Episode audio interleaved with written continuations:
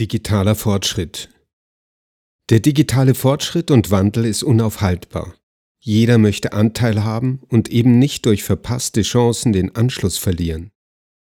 Ob Unternehmen oder Konsumenten, die einen wollen ihre Angebote und ihren Workflow damit optimieren, die anderen wollen diese neuen Produkte, die als unverzichtbar angeboten werden, um dazuzugehören. Aber es geht nicht nur darum, Angebote und Abläufe zu optimieren, Unternehmen müssen sich an die gestiegenen Anforderungen der Kunden anpassen. Viele durch digitale Angebote ermöglichte Services sind zur Selbstverständlichkeit geworden.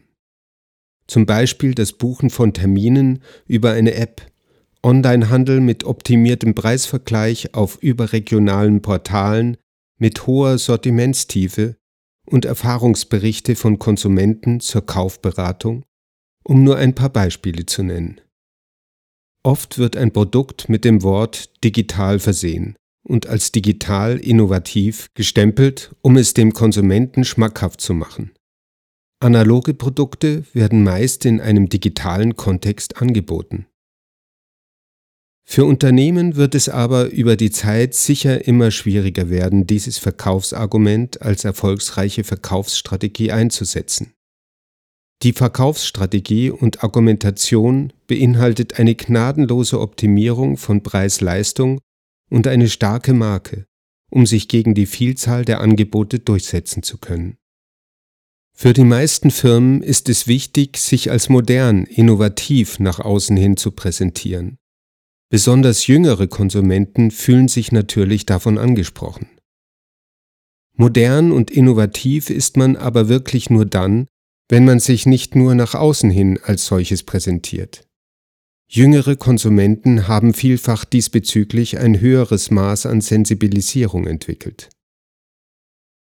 Soweit die Verkaufsstrategie eines Unternehmens nicht gerade in ihrer beständigen alteingesessenen Struktur besteht, sollte natürlich jede Firma daran interessiert sein, sich den neuen Marktgegebenheiten anzupassen.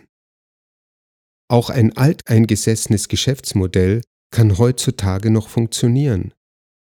Fragt sich nur, wie lange noch und auf welcher Grundlage ein solches Geschäftsmodell die speziellen Kundenbedürfnisse erkennt und befriedigt. Das Interesse hängt sehr stark davon ab, inwieweit ein Unternehmen gewillt ist, sich von eingesessenen Strukturen zu befreien und manchmal radikale Lösungen anzustreben. Die Bereitschaft zur Veränderung ist aber heutzutage Grundlage einer modernen Unternehmung. Die Herausforderungen und Möglichkeiten für Geschäftsführer, eine Bereitschaft zur Veränderung sollte in jedem Unternehmen bestehen. Man sollte grundlegend den Markt beobachten, seinen Iststand im Bereich Digitalisierung im Unternehmen analysieren, adäquate Innovationsmethoden aufnehmen und falls interessant einführen, Organisation und Prozesse ins Digitale anpassen. Dieser Digitalisierungsprozess kann sich auf viele Bereiche in der Firma beziehen. Kundenfeedback, Produktherstellung, Entwicklung, Automation, Einsatz von künstlicher Intelligenz, Werbung, Vermarktung, Kommunikation, intern und extern, Software, Logistik, Organisation, Infrastruktur, Tools, mobile Geräte, Homeoffice, BIOD, CDO, IT, Hilfsmittel und CRM. Doch wie viel digital braucht ein Unternehmen? Eine allgemein geltende Antwort wird es hier sicher nicht geben. Jede Firma wird ihre eigene Struktur haben und über die mit dieser Thematik umgehen müssen. Unternehmen kann man in folgende Gruppen aufteilen. Firmen, die noch kaum Kontakt mit der Digitalisierung haben, Firmen, die in manchen Bereichen schon Digitalisierung eingebunden haben, Firmen, die glauben, ohne Digitalisierung auszukommen, Firmen, die digitale Produkte herstellen. Firmen, die schon in vielen Bereichen die Digitalisierung durchgeführt haben. Firmen, die diesbezüglich Vorreiter sind und die Digitalisierung als grundlegendes Vermarktungsargument sehen. In welche dieser Gruppen ein Unternehmen gehört, kann man durch folgende Parameter sehr schnell feststellen. Mein Unternehmen produziert keine digitalen Produkte, Software und dergleichen und oder seine Präsenz oder die Grundlage des Verkaufskonzeptes beruht nicht auf digitalen Systemen. Mein Unternehmen produziert digitale Produkte, Software und dergleichen und oder seine Präsenz oder die Grundlage des Verkaufskonzeptes beruht auf digitalen Systemen. Mein Unternehmen lebt vom direkten Kundenkontakt. Mein Unternehmen benötigt eine Logistik, um seine Produktionen zu verwalten. Mein Unternehmen benötigt ein Warenwirtschaftssystem. In folgenden Bereichen fehlt oder ist schon eine Digitalisierung vorangeschritten. Produktion, Management, Logistik, Marketing. Da die digitalen Technologien Systeme so komplex geworden sind, wird es nicht ausreichen, eine IT-Abteilung zu haben, die die Wartung, Einrichtung und Bedienung dieser übernehmen.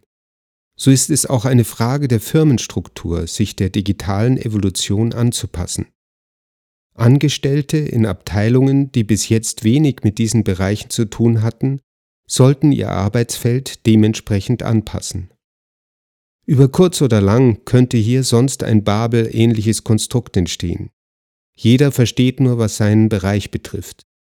Keiner versteht den anderen mehr, aber dies ist eigentlich schon voll im Gange. Es wird Zeit, durch Umdenken dieser Fehlentwicklung entgegenzutreten. Leider wird schon in der Hierarchie der meisten Firmen dies erlebt. Da weiß der eine Teil der Firma meistens nicht viel darüber, was in den Köpfen der anderen vor sich geht welche Themen diese beschäftigen, welche Probleme diese haben und was diese da überhaupt machen. Dies gilt natürlich auch für die Geschäftsleitung und das Management. Aber dieses Problem besteht nicht erst seit der Einführung der Digitalisierung, sondern war schon vorher bei vielen Firmen vorhanden. Deshalb kann hier die Digitalisierung nur bedingt weiterhelfen. Aber die Einführung neuer Tools kann ja schon ein Anreiz sein, auch die Kommunikation diesbezüglich zu erhöhen und zu verbessern. Um auch auf die einzelnen Typen von Angestellten einzugehen, stellen sich folgende Fragen. Ist ein alter Angestellter wirklich in digitalen Themen immer noch einem Jungen unterlegen? Ist die Effizienz eines Angestellten von seinem digitalen Verständnis abhängig? ist es wichtig, als Geschäftsleitung auch die von seinem Unternehmen verwendeten digitalen Technologien nicht nur zu kennen, sondern auch zu verstehen? Wäre es nicht hilfreich und klug, als Geschäftsleitung bei diesen Fragen und ihren Antworten sich seinen Angestellten gegenüber zu öffnen und diese am Entscheidungsprozess teilhaben zu lassen? Es sollen 67 Prozent der heutigen Arbeitsplätze in circa 30 Jahren durch Digitalsysteme durch Roboter und KI-Systeme ersetzt werden. Über die Hälfte der Arbeitnehmer glauben, kulturelle Probleme halten die Digitalisierung auf. Immer noch fast 50 Prozent halten veraltete IT-Systeme und um die 40 fehlende digitale Tools oder fehlende Visionen der Unternehmensleitung als Grund. Gesamt gesehen steht einer diesem Thema offen gegenüberstehenden Geschäftsleitung einiges an Möglichkeiten zur Verfügung. Arbeit kann nun von jedem Platz zu jeder Zeit an jedem Ort verrichtet werden. Informationen können in Sekundenschnelle von A nach B gebracht werden. Die Optimierung von Systemen kann durch genaueste Auswertung, Beobachtung und Anpassung beschleunigt werden. Durch digitale Tools können Fehler frühzeitig entdeckt werden. Die Kommunikation kann durch digitale Tools verbessert werden und eine Zusammenarbeit erleichtern. Produktionsabläufe können beobachtet, ausgewertet und optimiert werden. Die Automation von Produktionsabläufen und dadurch zeitlich durchgängige Nutzung erhöht die Effizienz. Ein digitales Marketing öffnet neue Wege. Ein Crowdsourcing und die Kollaboration mit Start-ups kann die Firmenstruktur optimieren. Es ist wichtig, als Unternehmen den Anschluss nicht zu verpassen und vielleicht auch Vorreiter zu sein. Alle wollen dabei sein, aber wo wird es hingehen? Ein digitales Mindset ist durchaus möglich. Allerdings gibt es viele Hinderungsgründe, die bestehenden Hierarchien bewusst suchen. Ein gutes plakatives Beispiel ist die Automobilindustrie. Neuer und wahrscheinlich umweltschonendere Technologien werden bewusst skeptisch und verlangsamt integriert, um das bestehende Geschäftsmodell nicht zu gefährden. Die Vernetzung nimmt stetig zu. Themen wie der erhöhte Energieverbrauch, der Digitalisierung, Bitcoin-Mining und der Schutz der Privatsphäre werden immer brisanter. Big Data betrifft inzwischen uns alle und wird nicht nur viele neue innovative Ideen schaffen, sondern der Gesellschaft auch Sorgen bereiten. Und man sollte nicht vergessen, was das alles für die Wirtschaft bedeutet. Der digitale Fortschritt wird uns alle vor sich hertreiben. Wer wird den Gewinn daraus ziehen? Und wer wird den Preis dafür zahlen? Am Ende möchte ich hier noch anmerken, dass es vielleicht in gar nicht allzu weiter Zukunft innovativ sein wird, auch mal an der Digitalisierung vorbeizudenken und mit einem überlegten Rückschritt eine neue Art des Fortschritts anzugehen. Es wäre eine Möglichkeit, mit bewusster Humanisierung von Berufsfeldern, in denen mit Menschen gearbeitet wird, voranzutreiben. Welche Rolle in Zukunft Menschen bei Heilung, Bildung und Orientierungshilfe im Alltag im Gegensatz zu Maschinen spielen werden, wird sich zeigen. Die grenzenlose Verfügbarkeit aller Informationen und Kontakte in digitalen Netzen bauen die Illusion auf, dass jeder Mensch auf sich allein gestellt jedes Wissen in Sekundenschnelle abrufen und verwerten kann. Jeder kann sich sofort selber helfen und grenzenlos mit der gesamten Welt Kontakt haben. Die Wirkung auf den Menschen und auf die menschliche Psyche, die aus dieser Art von Leben sich entwickeln, sind schon zu erkennen und werden sich mit der Zeit immer mehr zeigen.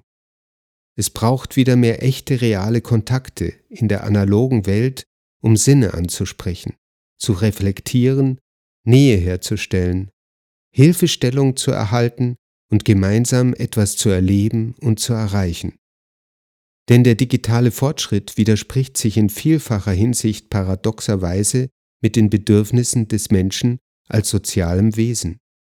Die Herausforderung bei einer Virtualisierung von Beratungsprozessen ist deshalb, wie stelle ich Vertrauen und Resonanz über unterschiedlichste Medien vor dem Hintergrund einer immer mehr steigenden Einschränkung von Aufmerksamkeit, und dem Effizienzdiktat bei der Nutzung der eigenen Lebenszeit her.